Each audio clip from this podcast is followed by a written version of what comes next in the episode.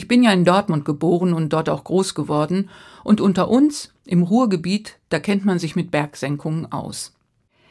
Aber was dann vor ein paar Jahren passierte, das war wirklich unfassbar. Es begann in Essen am Hauptbahnhof. Da kam es ganz plötzlich zu einer nicht erklärbaren Bergsenkung. Der Bahnhof wurde gesperrt. Kurz danach im Autobahnkreuz Witten die A43 Bergsenkung, Sperrung.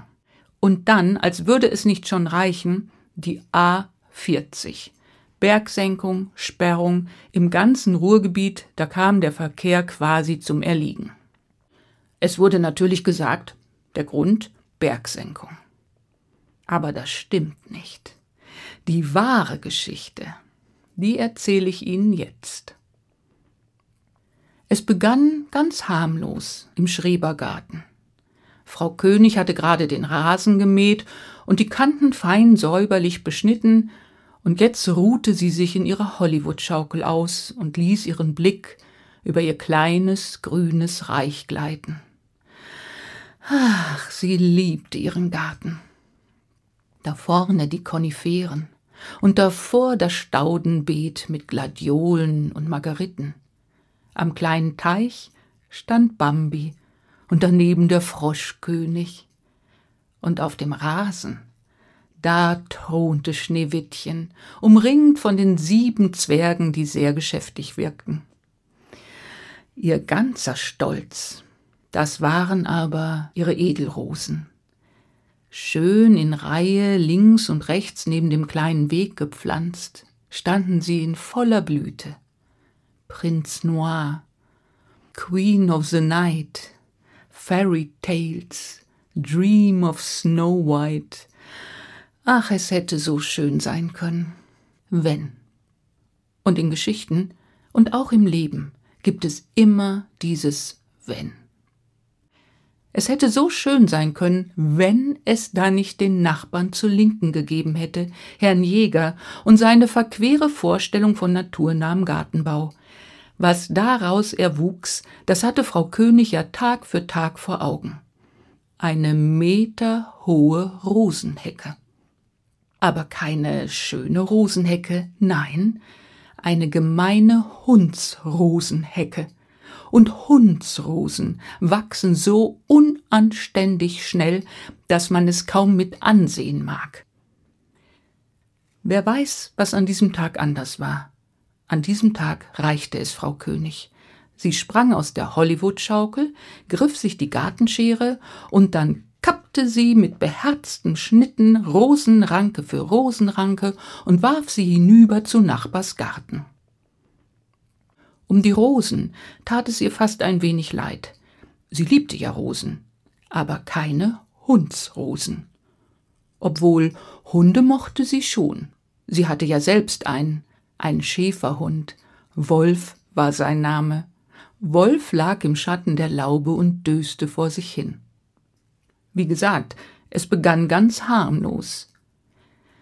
Wer hätte denn auch daran denken können, dass Herr Jäger was seine Rosenhecke anging, so gar keinen Spaß verstand. Als Frau König am nächsten Tag in den Schrebergarten kam und ihr Fahrrad am Gartenzäunchen festband, sie öffnete gerade das Gartentor, da fiel ihr Blick auf die Rosen. Ein stummer Schrei entrang sich ihrer Kehle. Die Blütenköpfe waren abgeschnitten lagen fein säuberlich aufgereiht links und rechts des Weges, und die kahlen Stängel reckten blütenlos ihre Hälse Richtung Himmel. Trotzdem hätte immer noch alles gut ausgehen können.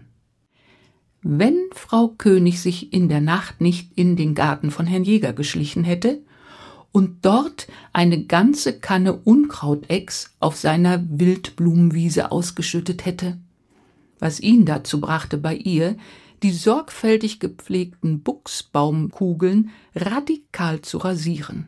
Sie revanchierte sich, indem sie sein Insektenhotel mit Silikon zuschmierte.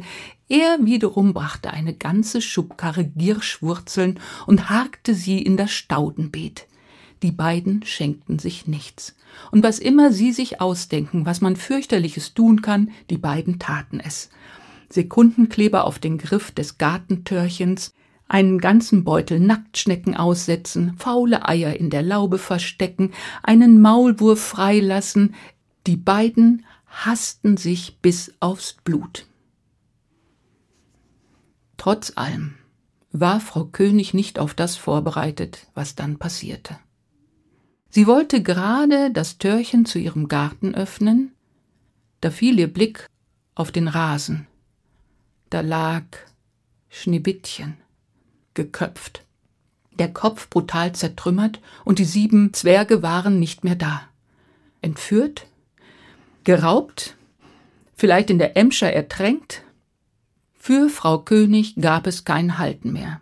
Mit einem Satz sprang sie über die Rosenhecke und stürzte sich auf Herrn Jäger. Der lag auf der Sommerliege und döste. Die gab unter dem doppelten Gewicht nach und zerbrach.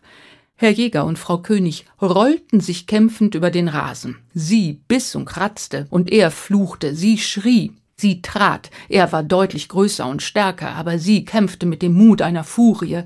Sie wälzten sich hin und her und hin und her, und schließlich gelang es Herrn Jäger, Frau König auf den Boden zu drücken, und keuchend hockte er über ihr und hielt ihre Ellbogen auf den Boden gepresst. Hm. Hab ich dich endlich, du alte Hexe. Gibst du endlich auf?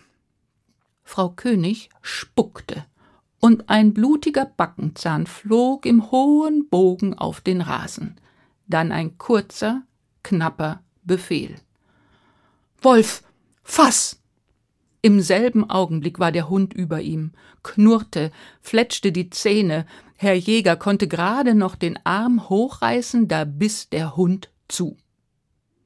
Frau König stand auf und klopfte sich erst einmal in aller Ruhe Gras und Staub vom Kleid.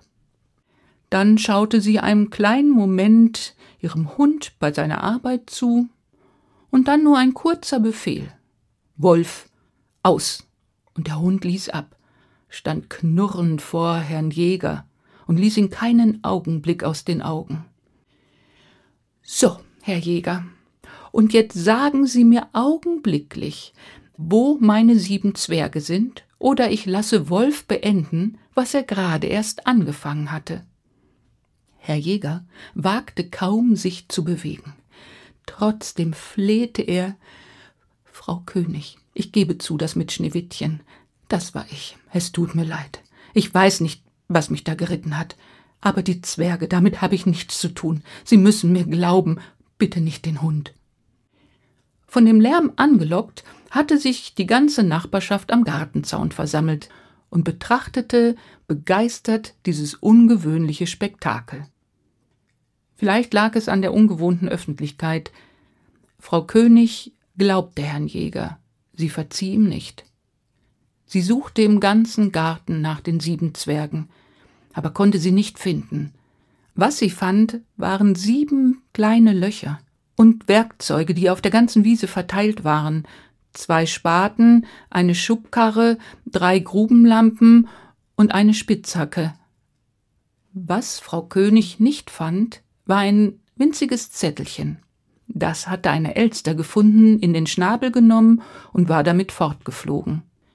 So konnte Frau König auch nicht wissen, was in winzigen Lettern auf dem Zettelchen geschrieben stand.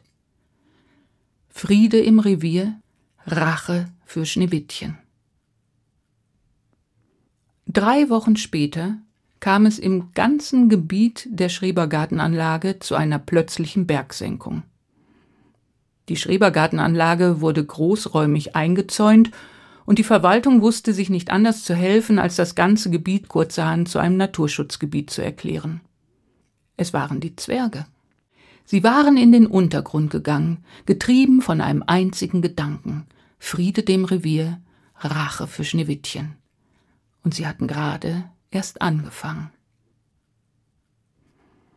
Ein paar Wochen später, der Essener Hauptbahnhof Bergsenkung. Boah, Sperrung. Dann die A43 Kreuzwitten, Bergsenkung. Boah, Sperrung. Und schließlich die A40, die Lebensader des Reviers, Bergsenkung, Vollsperrung, totaler Stillstand im ganzen Revier. Es waren die Zwerge. Zwerge sind sehr nachtragend und sie verzeihen nie. Sie hatten gerade erst angefangen und wurden getrieben von einem einzigen Gedanken. Friede im Revier, Rache für Schneewittchen. Lust auf mehr? Von Freundschaft und Mut. Geschichten für Kinder. Der Podcast für Kinder und Familien. Auf hr2.de und in der ARD Audiothek.